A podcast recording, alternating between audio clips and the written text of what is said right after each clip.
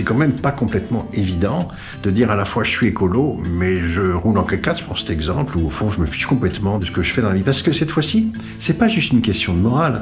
Les trajectoires qu'on doit suivre pour arriver à la neutralité carbone, c'est pas juste une question de politique publique. Il y a toujours un chapitre un peu compliqué qui s'appelle la sobriété. Et la sobriété, c'est pas les États, c'est les individus, c'est les personnes.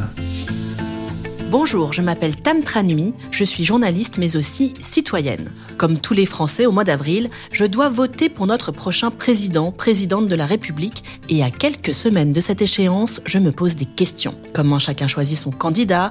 Est-ce que c'est en fonction de son milieu social, de son parcours de vie, avec sa tête, son cœur? Les gens qui achètent une voiture électrique, ils mettent toujours un bulletin vert dans l'urne? Chaque semaine, je discute avec des experts qui ont consacré leur vie à ces sujets. Alors, à force de chercher, ils ont trouvé quelques réponses. Je vote. Je pense qu'on a une force électorale, donc je pense qu'il faut jouer avec. Tu votes. Personnellement, je dis bien, j'irai voter. C'est un devoir de voter. Allez à voter. Nous votons. Il n'y a pas eu d'affrontement sur les idées en tant que tel à l'intérieur, il n'y a pas eu de divergence. À voter. Un podcast de Public Sénat et du Cevipof Sciences Po. Aujourd'hui, je m'interroge sur le vote écologiste. Est-ce que les gens qui ont une voiture électrique mettent tous un bulletin vert dans l'urne? Et inversement, est-ce que voter écolo signifie forcément renoncer au 4x4 Alors que le réchauffement climatique est aujourd'hui admis par tous, que les rapports du GIEC nous alertent régulièrement sur l'avenir désastreux que nous nous préparons, nous sommes sommés de changer nos comportements. Mais ce n'est pas toujours évident. Daniel Bois, je suis directeur de recherche émérite au CEVIPOF à Sciences Po et j'ai travaillé pendant pas mal d'années sur euh, les mouvements écologistes en France et ailleurs.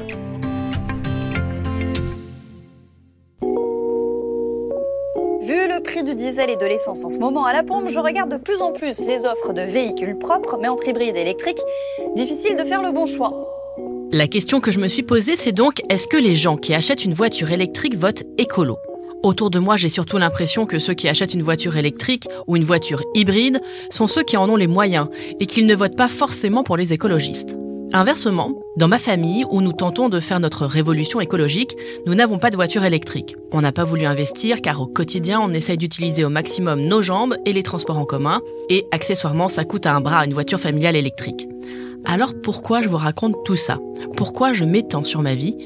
Eh bien parce que cette question que je me pose, c'est précisément celle de la cohérence entre le vote et les actes, entre un avis politique et la vie privée. Et pour Daniel Bois, c'est un sujet qui ne date pas d'hier.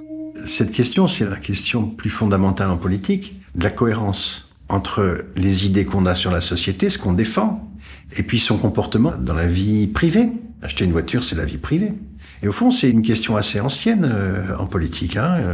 Dans le Parti communiste, dans les années 50, ben, on devait bien se tenir quand on était un adhérent. Il y avait une certaine morale. Et puis si on réfléchit, par exemple, quand on explique que le Parti socialiste, euh, les écolos, etc., euh, c'est des bobos, ou, quand on parle de la gauche caviar, par exemple, l'histoire de la gauche caviar, ça veut dire quoi en gros? Ben, Ça veut dire, voilà, regardez ces gens. Ils critiquent la droite, ils votent à gauche, mais regardez comment ils vivent. Ils vivent à Paris dans les beaux quartiers. C'est pour ça qu'ils n'ont pas de problème. Voilà. Cette question de la cohérence, elle est posée depuis longtemps. Mais de façon marginale, en fin de compte. C'est pas fondamental. Après tout, on peut gagner de l'argent, pas mal, et puis voter, euh, voter à gauche. Donc c'est une question qui a existé, c'est ces questions de la cohérence, mais pas de façon très forte. En revanche, quand on arrive à l'écologie, c'est autre chose. Et oui, voter écolo et adopter des comportements polluants, ça pose autrement plus de problèmes qu'être de gauche et avoir des goûts de luxe.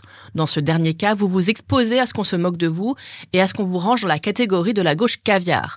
Alors que quand on arrive à l'écologie, ce qui se joue est majeur. C'est une question de survie. C'est ce que nous répètent les experts du climat. Donc voter écolo et rouler en 4x4, c'est pas une simple incohérence c'est une faute. C'est quand même pas complètement évident de dire à la fois je suis écolo, mais je roule en 4 je prends cet exemple où au fond je me fiche complètement de, de ce que je fais dans la vie. Parce que cette fois-ci, c'est pas juste une question de morale. Les trajectoires qu'on doit suivre pour arriver à la neutralité carbone, c'est pas juste une question de politique publique. C'est pas juste la question de ce qu'on appelle l'efficacité énergétique, donc la technique. C'est pas que ça, on sait très bien. Dans tous les modèles où on explique comment on pourrait s'en sortir, ceux de l'ADEME, l'Agence de l'environnement, ceux du GIEC, etc., il y a toujours un chapitre qui s'appelle la sobriété. Et la sobriété, c'est pas les États, c'est les individus, c'est les personnes. Donc tous les scénarios expliquent que pour arriver effectivement au but qu'on cherche, c'est-à-dire euh, non pas éloigner le désordre climatique, mais éviter des catastrophes monumentales à la fin du siècle, c'est ça le but, hein, c'est pas un autre but. Il est absolument indispensable que les individus prennent leur part prendre sa part. Ça veut dire que pour être logique avec soi-même, quand on est vraiment préoccupé par l'environnement, il faut faire des efforts au quotidien pour limiter ses émissions de CO2, pour trier ses déchets, pour en produire le moins possible, pour consommer moins d'énergie, moins d'eau. La sobriété à laquelle nous invitent tous les experts du climat, ce n'est donc pas très marrant-marrant à vivre tous les jours. Moi, j'ai regardé dans les, les modèles que donne l'ADEME pour euh, les scénarios qu'il faudrait suivre si on veut vraiment euh, arriver au but recherché dans les années à venir. Et dans le scénario le plus, j'ose pas dire le plus dur, mais en tout cas, c'est un petit peu ça quand même. La viande, c'est trois fois par semaine. Ah bon, trois fois par semaine la viande, c'est pas beaucoup quand même. Hein? Donc ça veut dire que la sobriété, bah, c'est vraiment un effort considérable. Je sens que pour Daniel Bois, se passer d'un bon steak tartare et le remplacer par du quinoa, c'est se passer d'un gros plaisir. Pour moi, le plus compliqué, ça serait de renoncer à voyager dans le monde. Parce qu'on le sait, les trajets en avion, c'est très polluant. Depuis le début de la pandémie, je n'ai pas eu à me faire beaucoup de nœuds au cerveau, j'ai pas tellement voyagé. Mais faut-il que je renonce à montrer des pays et des cultures lointaines à mes enfants au motif que cela est très émetteur de CO2 Est-ce que ce n'est pas injuste pour eux? J'ai eu, moi, la chance de voyager quand j'étais petite. Et les voyages ne forment-ils pas la jeunesse? N'ouvrent-ils pas l'esprit aux autres? C'est vrai, il y a tout un pan très important des voyages en avion qui était la découverte de l'autre, tout simplement. C'est-à-dire que aller en Inde, par exemple, euh, quand j'étais jeune, ça se faisait beaucoup, et on découvrait un monde complètement différent. Chaque année, le tourisme émet 8% des émissions de gaz à effet de serre dans le monde. Comment être des voyageurs plus responsables? Renoncer à ça, c'est donc bon pour la planète, mais cela peut être aussi synonyme de repli sur soi. Donc ces efforts pour la planète, il faut admettre les privations de plaisir qu'ils représentent. C'est loin d'être anodin. Mais parfois, ils constituent bien plus encore de véritables sacrifices lorsque la politique environnementale vient toucher directement un portefeuille déjà bien dégarni. Rappelez-vous, les Gilets jaunes et leur slogan sur la fin du monde et la fin du mois. Tout ce mouvement a commencé avec la perspective de l'augmentation de la taxe carbone. Vous savez, la taxe carbone, ça fait augmenter l'essence. C'est pas une question de plaisir, l'essence. C'est une question de survie pour des gens à la campagne. Donc, quand on y dit qu'on va augmenter l'essence, vous avez une situation où, euh, qu'est-ce qu'on fait? On marche à pied? Oui, dans les villes. On peut faire cet effort. Perdre un peu du petit plaisir, peut-être, de prendre sa voiture à Paris, qui était plus vraiment un plaisir. Donc, c'est pas très difficile. On prend le métro. Et à la campagne, on fait quoi? Quand on habite euh, à 10 km du bourg, quand l'école pour les enfants est à 5 km à pied, 5 km en vélo, Qu'est-ce qu'on perd, qu'est-ce qu'on gagne? Là On doit faire un effort. Donc est-ce qu'on doit euh, absolument imposer cet effort à ceux qui sont euh, dans ces lieux? Ils n'ont pas vraiment choisi d'y aller. Hein. C'était moins cher d'aller vivre à la campagne que de vivre dans les centres-villes. C'est pour ça qu'ils sont là en général. Donc est-ce qu'on doit leur imposer cet effort?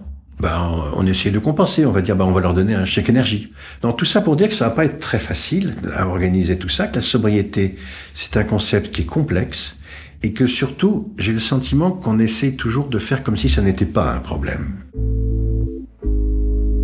Pour Daniel Bois, il faut donc regarder en face les efforts que nous réclame le réchauffement climatique. La sobriété n'est pas heureuse, comme l'écrit le célèbre essayiste Pierre Rabhi, en tout cas pas pour tout le monde. Elle suppose de respecter des principes qui ne nous font pas toujours plaisir, d'où parfois des incohérences entre nos idées et nos comportements. Par exemple, aujourd'hui, les jeunes sont très sensibles à la question environnementale, mais ils sont loin d'être les plus vertueux dans leur comportement. Effectivement, on s'aperçoit dans les enquêtes que quand on pose la question de, l'importance du changement climatique, de d'où vient ce changement climatique, les jeunes générations sont beaucoup plus conscients du problème. C'est-à-dire qu'ils répondent beaucoup plus, oui, c'est bien un phénomène anthropique, c'est les hommes qui créent ça. C'est pas les tâches du soleil, euh, voilà, qui permettaient de se défausser en disant on fait rien. Quoi. On sait qu'il va y avoir de plus en plus de catastrophes, qu'on est sur une pente montante, le GIEC le rappelle. Donc c'est maintenant qu'il faut agir, sinon ce sera trop tard après. Quand on regarde d'autre part les comportements tels qu'ils sont décrits dans les enquêtes, hein, mais on, va les croire, bah, les jeunes sont beaucoup moins enthousiastes pour faire euh, dans leur foyer des choses qui sont des économies d'énergie. Alors il y a plusieurs raisons à ça, me semble-t-il. D'abord, pour une part, ce qu'on appelle les jeunes dans un foyer, c'est pas toujours eux qui sont en charge de la gestion de l'énergie. C'est pas eux. C'est maman ou papa, mais c'est pas eux. Le tri, euh, s'occuper de ce qu'on achète à manger, s'occuper de la chaudière, c'est vraiment pas leur problème. Donc ils sont très tardivement en charge de choses concrètes, pratiques, de ce qu'on dépense comme énergie dans un foyer. Deuxième phénomène, c'est que quand on dit aux jeunes il faut bien se conduire, ils ont une réponse très compréhensible. Et vous? Et vous les vieux là, vous êtes bien conduits? Et c'est la même histoire que la question des pays euh, qui sont pas encore très développés et qui ont cette manière de dire aux pays très développés, mais pourquoi vous nous demandez de faire des efforts? Vous n'avez pas fait d'efforts. C'est vous, pays développés, qui avez envoyé tout ce CO2 dans l'atmosphère. Donc avec les jeunes, c'est un peu la même chose. Hein. Ce qui se passe dans l'espace, ça se passe dans le temps. C'est vous qui êtes responsable. Pourquoi on ferait ça? Donc non seulement pour éviter de faire les efforts, on peut se renvoyer la balle, mais on peut aussi adopter une autre attitude, celle du passager clandestin. Imaginons que je, moi, je fasse beaucoup d'efforts dans le cas français. C'est-à-dire que je me serre la ceinture même, hein, sobriété et tout ça. Est-ce que ça va empêcher les épisodes Sévenol en Ardèche? Dans les 10 ans, 20 ans à venir Est-ce que ça va empêcher les canicules qu'on nous promet? Sûrement pas, puisque on nous le répète euh, beaucoup, les émissions de CO2 de la France, c'est 1, 2, 3% des émissions mondiales. Donc même si on les réduit beaucoup par un énorme effort que je ferai moi, bah, ça va rien changer à la vie, même à la vie de mes enfants. Donc c'est difficile comme discours. Parce que ça veut dire, il faut faire des efforts, moi, personnellement, mais les résultats, ça sera si tout le monde fait des efforts. Et le réflexe de pas mal de gens, c'est de dire, oh là là, eh, oh, oh, oh. Ils ont qu'à commencer eux, hein. Je ferai des efforts quand les autres feront des efforts. Mais au fond, il y a le réflexe du passager clandestin, je vais rester tranquille dans mon coin, je vais rien dire, et puis ça va très bien se passer, les autres vont faire des efforts. Je connais même des gens qui attendent que le gouvernement interdise les SUV au nom de l'environnement et qui seraient parfaitement d'accord avec une telle mesure. Mais, en attendant, ces mêmes personnes refusent de renoncer à leur grosse voiture tant que ce n'est pas la même règle pour tout le monde. Donc, agir à 100% pour préserver l'environnement, c'est synonyme de faire des tonnes d'efforts en ayant la quasi-certitude qu'on n'en verra jamais le résultat. Et ça, parce qu'il faudrait que tout le monde s'y mette en même temps pour qu'on ait l'espoir de limiter le réchauffement climatique. Et dans tout ça, est-ce que voter écologiste, c'est la garantie d'avoir la politique la plus efficace pour l'environnement? Par le passé, pas forcément, notamment lorsque les Verts ont fait partie du gouvernement de la gauche plurielle.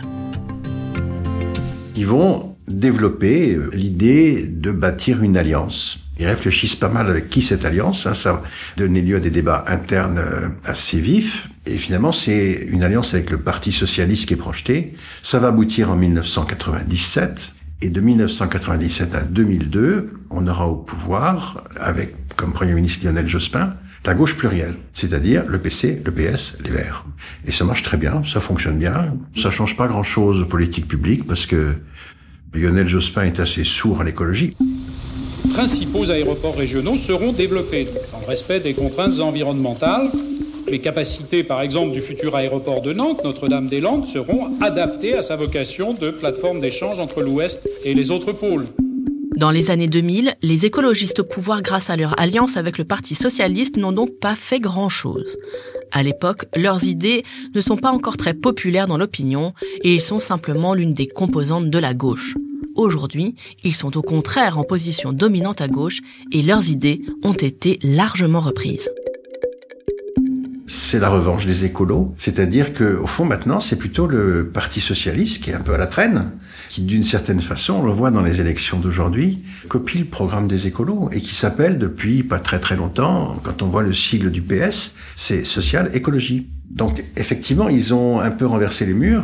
Le Parti socialiste, on s'en souvient en 2017, a un échec monumental à la présidentielle et aux législatives, un échec comme il avait rarement eu, hein, 6% de Hamon.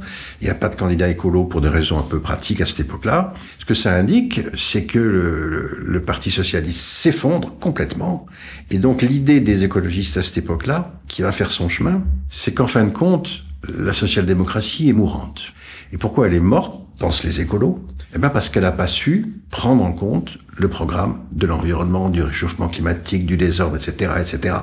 Et que donc, puisqu'ils ont failli à cette mission, ben, c'est les écolos qui ont vocation à remplacer la social-démocratie en France. C'est ça qu'ils ont dans la tête aujourd'hui. Et c'est pour ça qu'on entend Jadot dire quand je serai président. Ce que les écolos ne disaient jamais avant. Il disait je participe à l'élection, euh, au fond, dans cette grande tradition depuis René Dumont, d'avoir un temps de parole à la télévision. Donc répandre les idées écolos, ça veut dire, au fond, c'était des candidatures de témoignage. Aujourd'hui, c'est des candidatures euh, qui sont supposées euh, aller jusqu'au second tour ou euh, voilà, oui, combattrait l'autre candidat. Donc ça a complètement changé la perspective. J'appelle au rassemblement des écologistes pour que nous allions ensemble jusqu'à l'Élysée. Renversement de perspective et échange de rôles. Aujourd'hui, on a l'impression que le combat environnemental est partagé par tous, que ce qui est consensuel, c'est d'avoir un discours en faveur de l'environnement. À des degrés divers quand même. À gauche, on a la France insoumise Mélenchon. Il a découvert euh, l'écologie un petit peu avant, en 2017. En 2017, dans ses tribunes, dans ses débats euh, sur YouTube qui étaient très vivants, il parlait énormément du réchauffement climatique. Donc il n'a pas attendu l'élection d'aujourd'hui. Surprise, le PC, Fabien Roussel, revient lui aux anciennes positions du PC, pro-nucléaire, euh, la bonne bouffe française. Donc il nous fait un couplet sur euh, retour en arrière d'une certaine façon. Je dis ça sans jugement, mais ouais, c'est plutôt un retour en arrière. Hein. Il parle pas trop d'écologie. On sent que c'est pas ce qui l'intéresse le plus. Quant à la droite, l'environnement, ce n'est toujours pas sa tasse de thé. J'ai pourtant souvenir que la droite a parfois bien défendu l'environnement. On se rappelle de certaines prises de parole fortes de Jacques Chirac, du Grenelle de l'environnement sous Nicolas Sarkozy, mais en cette campagne présidentielle, ce n'est pas la priorité. J'ai fait la petite expérience de chercher le programme de Valérie Pécresse. Donc, comme tous les programmes, il y a un certain nombre de pavés qui, ça. Il n'y a pas l'environnement. Je me suis dit, c'est pas possible, c'est un oubli, je vais regarder quelques jours après. Non, il n'y a pas l'environnement. Pour trouver des choses sur l'environnement, il faut aller dans la rubrique agriculture. Extraordinaire. Parti des Républicains oublie l'environnement. Dans le programme de Fillon euh, en 2017, on parlait un peu d'environnement, un peu. Ce qui se passe, c'est que la droite, elle a découvert, d'une certaine façon, le développement durable. C'est une vieille histoire, le développement durable. Hein. La première ministre de Norvège, j'ai oublié la date, hein, le développement durable, mais c'est à 30 ans au moins. Et le développement durable, c'est quoi? C'est l'écologie, l'environnement, avec l'aide des entreprises. C'est-à-dire l'idée que les, entreprises, la responsabilité sociale euh, des entreprises va les amener à avoir des comportements vertueux dans le domaine de l'écologie, de l'environnement. Bon, je n'ai pas de jugement là-dessus, mais pour les écolos, euh, c'est greenwashing, tout ça. C'est greenwashing, donc ça veut rien dire. Climate change et Emmanuel Macron dans tout ça, comment juger son bilan? Il a à la fois fermé la centrale de Fessenheim, renoncé à l'aéroport de Notre-Dame-des-Landes, il a même été sacré champion de la Terre. Make our planet great again. Mais pour Daniel Bois, le président de la République a plutôt été adepte d'une politique des petits pas. Ses actes n'ont pas été à la hauteur de ses slogans. La vraie question derrière, à mon sens, c'est quand on est au pouvoir, est-ce qu'on peut faire autre chose que des petits pas? Alors il y a eu des petits pas. Il y a l'objectif euh, d'arriver en 2050 à la neutralité carbone, c'est-à-dire euh, voilà un bilan qui fait qu'on on n'émet pas plus de, carbone qu'on en, qu'on en préserve, euh, que c'est bien l'objectif. Mais d'ailleurs, c'est l'objectif européen, c'est le Green Deal. Ça fait partie des objectifs. Et on peut penser qu'il y a des politiques qui sont en route pour ça. Les écolos ont tort de dire il ne fait rien. Bien sûr, il y a des choses. Le problème qu'on a aujourd'hui, c'est que le Haut Conseil pour le climat, par exemple, création d'Emmanuel Macron, chaque fois qu'il euh, explique ce qui se passe, il dit que c'est pas bien et qu'on n'est pas dans les clous et qu'on n'arrivera pas à la neutralité carbone. Avec les stratégies qu'on a aujourd'hui, les stratégies bas carbone qu'on a aujourd'hui, on n'arrivera pas à la neutralité carbone. Et puis il y a une autre chose, il y a eu d'autres euh, clignotants très inquiétants, c'est que le Conseil d'État, à deux reprises, a donné raison aux associations qui disent que euh, la politique actuelle n'est pas suffisante et qui enjoint le gouvernement de prendre d'autres mesures pour arriver à cette neutralité carbone. Donc voilà, c'est un peu chaotique. Et puis il y a des petites bavures par-ci par-là. Euh, Emmanuel Macron a beaucoup favorisé les chasseurs. Et de nos jours, euh, et dans le contexte actuel, ben, ça détonne. Ça détonne sérieusement. C'est très clairement quelque chose de droite. Donc voilà, ça a été un peu ambigu et le, le bilan est mitigé. Voilà, la boucle est donc bouclée. On en revient donc à cette question que nous nous posions au début, celle de la cohérence entre le vote et le comportement, les paroles et les actes. Ce sujet que nous avons abordé pour les individus se pose bien sûr aussi pour les partis politiques. Pour en savoir plus, n'hésitez pas à aller voir les références que j'ai ajoutées dans la description de cet épisode, ainsi que les articles publiés à l'occasion des différentes vagues de l'étude électorale menée par le CEVIPOF. Merci d'avoir été à l'écoute de Je vote, tu votes, nous votons. J'espère que ça vous a plu et que vous serez au rendez-vous pour les prochains épisodes. Si c'est le cas, n'hésitez pas à partager ce podcast autour de vous et à nous envoyer vos commentaires et des étoiles sur votre application préférée d'écoute. Je serai curieuse d'avoir vos retours et, si vous le souhaitez, vous pouvez me soumettre les questions que vous vous posez sur le vote. Vous pouvez aussi nous contacter via les réseaux sociaux de Public Sénat, Twitter, Facebook, Instagram ou LinkedIn, ainsi qu'à l'adresse bonjour@publicsénat.fr. Je vote, tu votes, nous votons est un podcast produit par Public Sénat et le Cevipof Sciences Po. Interview et narration, Tam Tranui. Création sonore, réalisation, montage et mixage, Majora Prod. Direction éditoriale, Perrine Tarnot. Les visuels sont de Nina Vincent. Production exécutive, Élise Colette.